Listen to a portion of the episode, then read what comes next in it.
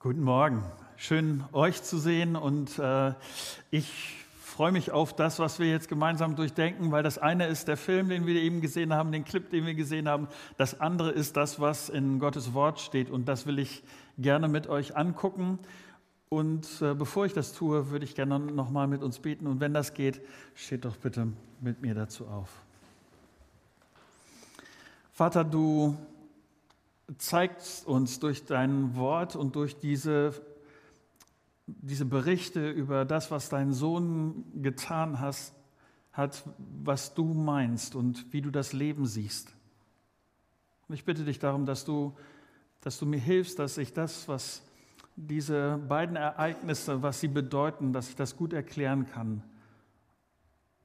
Und schenk du, dass durch deinen Heiligen Geist sich unser Leben bewegt, dass du es verändern kannst.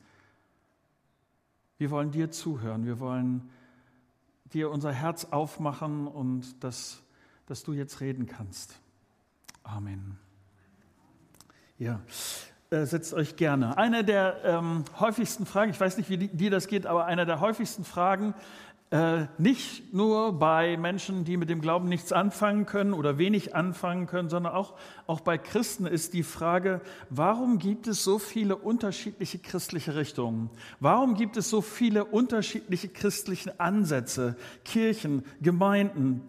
Und alle behaupten, das auf ihre Art und Weise richtig zu haben. Alle haben irgendwas Spezielles, was, wo sie sagen, das ist uns so wichtig, dass wir uns abgrenzen von, von den anderen Leuten. Was wäre deine Erklärung auf so eine Frage? Wie würdest du darauf antworten, wenn jemand dich das fragt, warum es so unterschiedliche, manchmal verwirrend unterschiedliche christliche Ansätze gibt? Bei dem Text von heute Morgen könnte man denken, dass es genau um diese Frage geht, dass es Jesus darum geht. Wer hat es richtig? Wer hat Recht? Wer lebt richtig? Und wir wollen uns diese beiden Berichte aus dem Matthäusevangelium angucken und das sind diese Auseinandersetzungen zwischen Jesus und den frommen Leuten, den religiösen Leuten, den Kirchenleuten der damaligen Zeit. Und die Pharisäer denken auch, sie sind so Leute, die denken, wir haben es richtig. Aber Jesus macht deutlich, dass es um etwas ganz, ganz anderes geht. Ich möchte heute Morgen, dass, dass ihr einen kurzen Eindruck kriegt von dem, was ich in den nächsten Minuten mit euch vorhabe. Ich möchte kurz auf den Kern der Diskussion von Jesus und den frommen Leuten eingehen. Es geht nämlich um die Frage des Sabbats. Danach möchte ich mit euch diese beiden Originalberichte aus dem Matthäusevangelium lesen und danach erklären, was, wie ich sie verstehe und was das für heute bedeutet. Eins vorweg, das erste, mein Gedanke.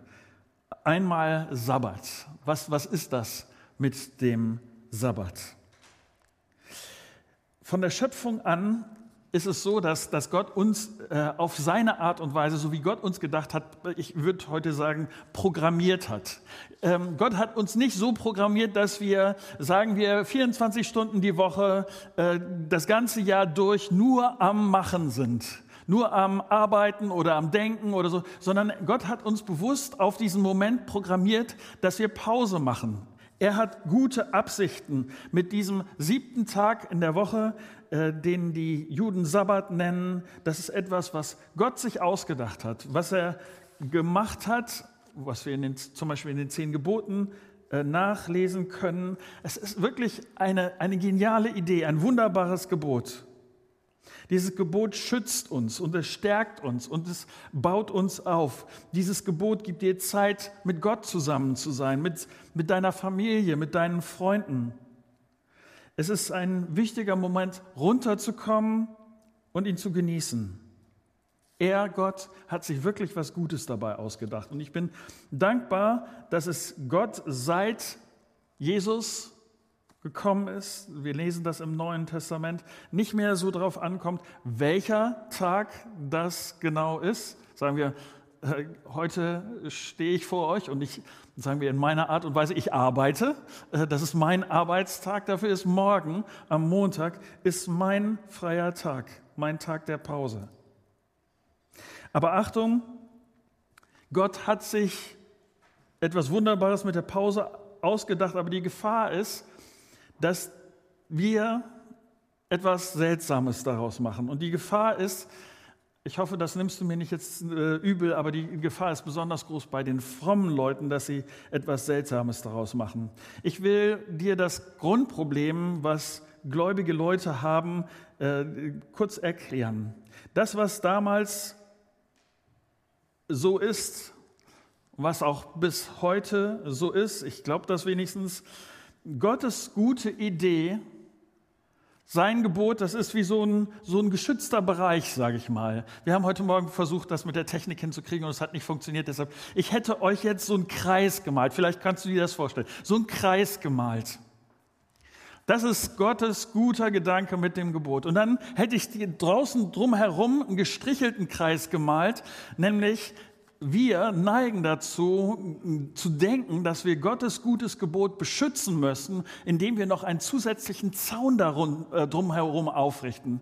Dass wir denken, oh, bloß nicht das verletzen, was Gott sich gut ausgedacht hat. Deshalb noch ein bisschen was draußen rum, noch ein bisschen klären, noch ein bisschen zusätzlich machen. Die Leute damals sagten, damit wir das Brot, einfach als Beispiel, dass dieses Gebot des Sabbats nicht verlassen, das bedeutet zum Beispiel, dass sie nicht mehr als tausend Schritte gehen durften, dass sie kein Essen zubereiten durften, dass sie auch außer Haus nichts trinken durften. Und das wirkt sich, ich weiß nicht, ob du schon mal in Israel gewesen bist, aber das, das wirkt sich bis heute in Israel aus. In vielen Wohnungen in Israel sind am Sabbat die Fahrstühle so geschaltet, dass sie ständig jedes Stockwerk anfahren, automatisch aufgehen, wieder zugehen und ins nächste Stockwerk fahren. Juden können so ein- und aussteigen, ohne einen Knopf zu drücken. Das ist wichtig, denn die, die, die Regel des Sabbats ist, keinen Einfluss auf die Umwelt zu nehmen, keine neue Situation zu schaffen. Und wenn der Fahrstuhl sowieso fährt, dann setzt man ihn nicht in Bewegung, nichts, was man verändert, man benutzt ihn einfach. So, das passiert jetzt damals auch diese Diskussion über den Sabbat. Und ich verstehe diese beiden Texte, die wir uns jetzt angucken, ein Stück als, hier gibt es jetzt zweimal Unterricht. Das ist der erste Text bei diesem Unterricht. Lest mit mir Matthäus 12 Abvers 1. In jener Zeit ging Jesus an einem Sabbat durch die Felder. Seine Jünger waren hungrig und fingen an, Ehren abzureißen und die Körner zu essen. Als die Pharisäer das sagten, sagten sie zu ihm, was seine Jünger da tun, ist am Sabbat nicht erlaubt. Jesus entgegnete, habt ihr nie gelesen, was David tat, als er und seine Begleiter Hunger hatten? Wie er ins Haus Gottes ging und wie sie die geweihten Brote aßen, die doch weder er noch seine Begleiter essen durften, sondern nur die Priester? Und habt ihr nicht im Gesetz gelesen, dass die Priester auch am Sabbat im Tempel Dienst tun? Sie übertreten also die Sabbatvorschriften und werden trotzdem nicht schuldig. Und ich sage euch, hier ist einer, der mehr ist als der Tempel.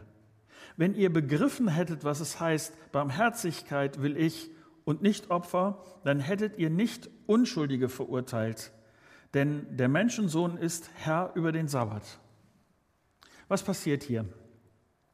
Jesus ist mit seinen Jüngern unterwegs.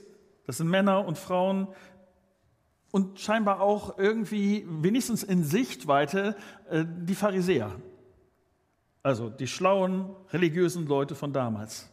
Und das Problem dieser Leute ist, als sie merken, also sie haben erstmal ein grundsätzliches Problem damit, dass Jesus immer bekannter wird und dass er populärer wird und dass, dass sie merken, okay, Jesus tickt ganz anders, als wir das meinen. Und deshalb wollen sie gerne ihn bei irgendwelchen Irrtümern, irgendwelchen Fehlern irgendwie ertappen. Und Heute ist Sabbat, damals ist Sabbat. Man darf nicht arbeiten. Ernten und Essen zubereiten gehört aber zur Arbeit. Hey Jesus, was machen deine Jünger da jetzt? Das ist doch, das ist nicht erlaubt, es ist verboten. Und jetzt antwortet Jesus sehr interessant darauf. Er sagt diesen Leuten, ihr kennt doch David, oder? Hallo, sagen die Leute. Natürlich kennen wir David. Also äh, die Poster äh, hängen in den Zimmern unserer Kinder. Sie spielen ihre Musik und seine Musik und äh, natürlich kennen wir David.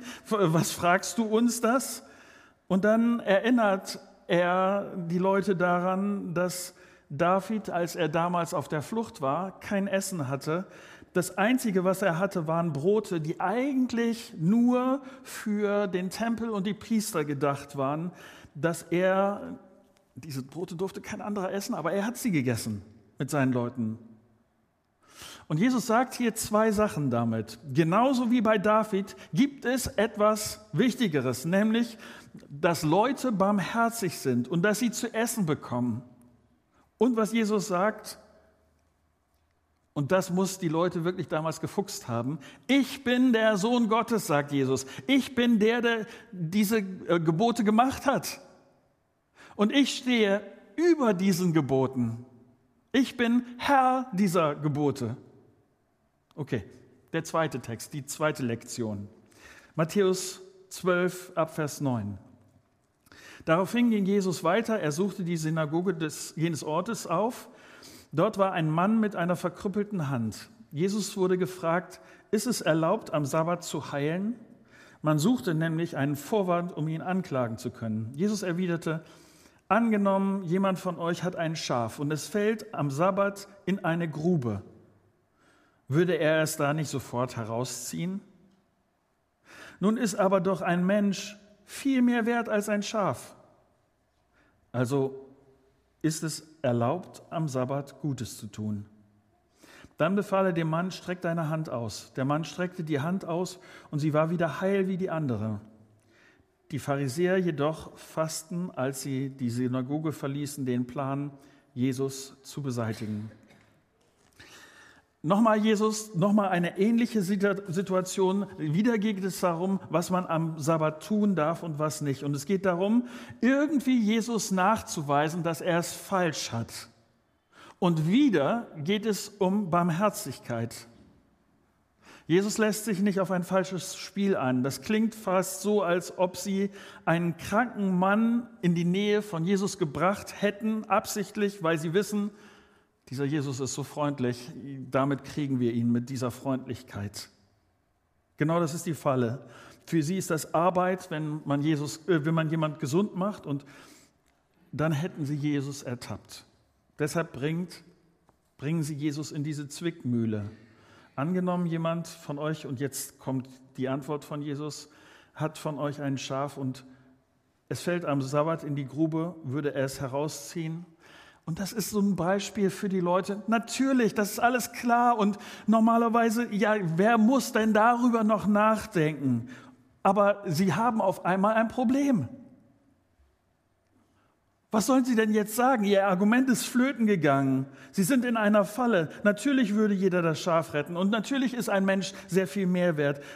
Und was können Sie jetzt sagen, wenn Jesus diesen Mann heilt? Und so kommt es. Dieser Mann streckt seine Hand aus, diese Hand wird gesund wie die andere Hand auch und die, also die, Neudeutsch sagt man, die, die Pharisäer flippen aus.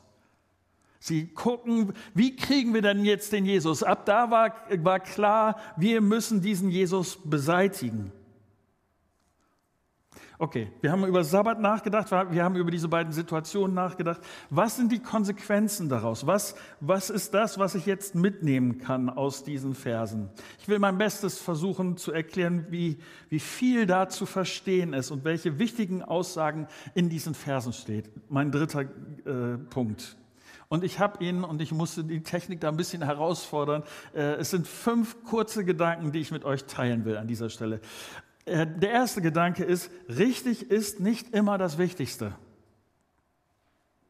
Was Jesus den Leuten hier sagt, ist, überlegt mal, Hirn an. Hinterfragt doch mal die Dinge, die ihr gerade denkt. Das, wo ihr in so einer Schiene gelandet seid, wo ihr denkt, weil alle anderen das auch machen, weil alle anderen das auch für richtig halten. Deshalb muss das immer so sein. Wenn sich die Gebote äh, halten, dann sind sie die Guten und, und Jesus zeigt ihnen auf einmal, wie wenig sie von diesen Geboten verstanden haben. Ja, sie haben nach ihren Geboten das Richtige getan, aber sie haben damit den Kern Gottes missachtet. Und um das zu verstehen, um das zu unterscheiden, was, was ist das Gebot und was ist die Absicht Gottes damit, gibt es vielleicht etwas, was noch wichtiger ist als das stumpfe Halten von diesen Geboten. Dazu muss ich nachdenken. Und ich hoffe, ich trete nicht auf die Füße, aber ich erlebe immer wieder Christen, die wünschen sich so sehr, dass sie klare Regeln haben. Fall A, Antwort A, Fall B, Antwort B. Und dass das immer und für alles und immer so ganz genauso ist, dass die Regeln, die Gesetze mein Leben bestimmen können. Und ich erlebe das auch immer wieder als Argument unter Christen. Das haben wir schon immer so getan. Das ist noch nie anders gewesen. Und das habe ich so und dann eines, ich hoffe, dass du mir das abnimmst, aber eines der schlechtesten Argumente, die du bringen kannst, ist, das hat mein Pastor so gesagt. Weil das bedeutet im Kern, du hast nicht nachgedacht, sondern hast das Denken auf deinen Pastor abgeschoben. Wie furchtbar. Richtig ist nicht immer das Wichtigste. Und deshalb für mich diese Verse bedeuten, ich muss nachdenken, ich muss mir die Mühe machen. Ja, und ich weiß, das Nachdenken ist manchmal anstrengend, aber es gehört zum Christsein dazu, zu überlegen, was meint Gottes Wort hier wirklich. Das Zweite, und das gehört damit zusammen, mein Richtiges muss nicht immer Gottes Richtiges sein. Ich muss unterscheiden zwischen dem, wie ich Gott verstehe oder welchen Eindruck ich von Gott habe oder wie Gott wirklich ist. Das kann nämlich sehr unterschiedlich sein. Was ich damit sagen will, ich, ich bin ja in einem Prozess, in dem ich Gott immer besser kennenlerne. Das heißt, zum Glück kann ich dir sagen, ich habe, sagen wir, vor 20 Jahren ein Bild von Gott gehabt und ich habe dazugelernt. Ich habe mehr von Gott verstanden und das hat mein Bild von Gott verändert. Wie ist Gott wirklich? Ich kann dann an Momente kommen, wo ich auf einmal merke, ja, Gott ist so und das, das habe ich bis jetzt noch überhaupt nicht verstanden. Da muss ich neu lernen, da muss ich neu verstehen. Ich sage mal ein kon konkretes Beispiel. Es ist schon einige Jahre her, da hat meine Frau, hat Katrin äh, entdeckt, wie gut ihr besonders Rotwein schmeckt. Dieser Moment war für mich sehr gewöhnungsbedürftig. Ich sage dir auch warum. Ich komme aus einer frommen Kultur und aus einer Familie, in der Alkohol nicht vorkam.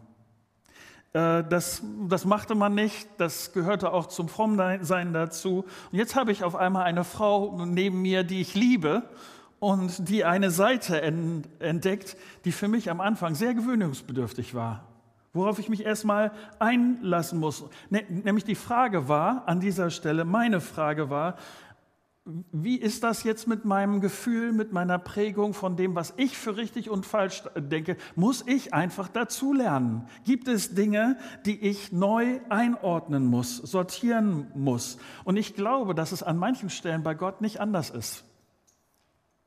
Und ich hoffe, dass du immer wieder im Wort Gottes liest und dich belehren lässt, dein Bild von Gott ergänzen lässt und dein, dass du mehr und mehr verstehst, wie dieser Gott ist. Das Problem bei den Pharisäern ist, dass sie ein ganz starres Muster hatten und bei diesem Muster geblieben sind und dass jetzt, wo Jesus kommt und ihnen nochmal sortiert, was wirklich wichtig ist, dass sie darauf nicht eingehen konnten. Mein dritter Gedanke. Zum Richtigen gehört auch das richtige Motiv. Ich hoffe, du verstehst das. Gebote, auch die Gebote im Alten Testament sind gute Gebote. Aber ohne Gnade, ohne die Barmherzigkeit Gottes, ohne Vergebung bringen diese guten Gebote mich und dich um. Ich weiß nicht, warum das so ist, aber viele Christen verstehen Gott als einen, der mit Absicht als ob Gott so eine Liste hat, wo er, wo er dann seinen, den Leuten sagt, siehst du hier meine Liste, schon wieder nicht hingekriegt, schon wieder versagt, hier, ich, ich habe das sehr wohl notiert und, und Gott ist ganz anders. Gott versucht dir viel beizubringen, aber er ist auch derjenige, der, der uns helfen will, an dieser Stelle es mit dem richtigen Motiv zu tun. Ich weiß nicht, ob du Kinder hast oder ob du dir das äh, vorstellen kannst, aber bei der, Bezie bei der Erziehung unserer Kinder ging es für uns als Eltern nie nur darum, dass sie das Richtige tun. Es ist schön, wenn unsere Kinder das Richtige getan haben, aber es geht um viel mehr als das. Dass sie es mit dem richtigen Herzen, mit der richtigen Einstellung tun und dass sie diese Dinge fröhlich für Gott tun. Das war das Entscheidende. Und diese Pharisäer haben damit ein Problem. Sie haben das Richtige, sie wenigstens versucht, das Richtige zu tun, aber ihr Herz war kalt. Und Jesus sagt deshalb hier in Vers 7, wenn ihr begriffen hättet, was es heißt, Barmherzigkeit will ich und nicht Opfer, dann hättet ihr nicht Unschuldige verurteilt. Gott ist an manchen Stellen so anders. Nochmal in diesem Bild von, von Anfang. Gott hat es nicht nötig, dass wir seine Gebote weiträumig umzäunen, damit ja nichts passiert mit seinen Geboten. Ich will das nochmal konkreter machen und mir ist das in den letzten Wochen durch eine Erfahrung wieder aufgefallen. Ähm, ich, ich ich weiß nicht, ähm, das hat mich ziemlich erschüttert, äh, als ich nochmal mitgekriegt habe, wie manche Christen über andere Christen reden, wie schlecht sie übereinander reden. Als ich dann diese Verse gelesen habe, hier in Vers, äh, Vers 7, dachte ich, ähm, also da steht, wenn ihr begriffen hättet, was es heißt, Barmherzigkeit will ich, dass ich gedacht habe, wenn, wenn Leute über andere Leute reden, was sich da ändern würde, wenn unser Herz barmherzig wäre. Wie auf einmal manche Worte überhaupt nicht über unsere Lippen kommen würde, weil wir barmherzig mit den anderen sind.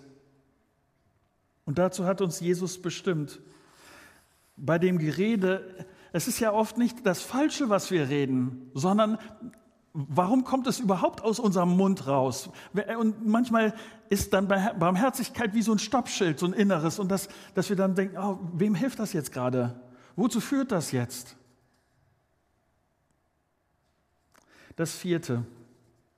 Das Richtige kann schnell kaputt gemacht werden.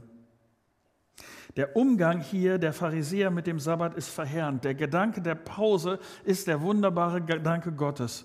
Und was ist dabei bei diesen frommen Leuten aus diesem wunderbaren Gedanken geworden? Was haben sie daraus gemacht? Ich will das nochmal äh, mit einem Beispiel verdeutlichen, das mir vor, vor einer Zeit hat mir das ein Kollege äh, so erzählt und es hat mich ziemlich erschüttert. Ich will das mal vorlesen. Als ich in der Oberstufe war, war ihr Vater Ältester in der Gemeinde. Sie liebte es, in der Gemeinde mitzuarbeiten, besonders in der Jugendgruppe. Eines Tages bekam ich mit, dass sie einen Freund hatte.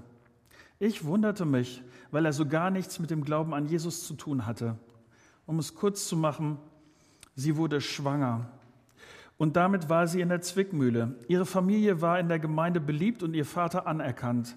Sie wusste nicht, wie die Leute darauf reagieren würden und deshalb erzählte sie es niemandem. Nur ihr Freund wusste davon. Sollte sie das Baby bekommen, es zur Adoption freigeben? Sollte sie abtreiben? Sie hatte noch nie vor so einer heftigen Entscheidung gestanden und das auch noch alleine. Sie hatte Angst. Würde ihr Vater sie rausschmeißen? Würde er als Ältester zurücktreten? Sie hatte das vorher erlebt, wie einem anderen Mädchen in der Gemeinde das so gegangen war. Sie hatte hinter ihrem Rücken geredet in der Gemeinde, die Leute. Ihr Freund erzählte ihr, dass eine Abtreibung alles klären würde. Sie sagte einen Satz und dieser Satz hat mich ziemlich beschäftigt. Wenn ich nicht Christ gewesen wäre, dann hätte ich nicht abgetrieben. Und ich hoffe, als Gottes Leute, als seine Gemeinde. Ich hoffe, dass wir hart daran arbeiten, nicht so mit den Geboten Gottes umzugehen.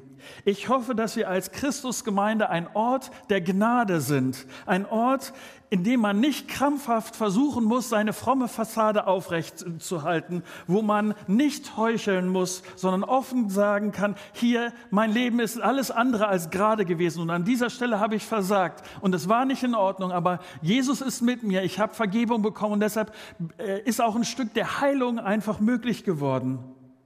Ja, es war falsch, aber ich kehre um und ich fühle mich trotzdem geliebt und angenommen, nicht nur von Gott, sondern auch von meiner Gemeinde. Deshalb mein fünfter Gedanke noch kurz. Folgendes wird durch die Gebote deutlich.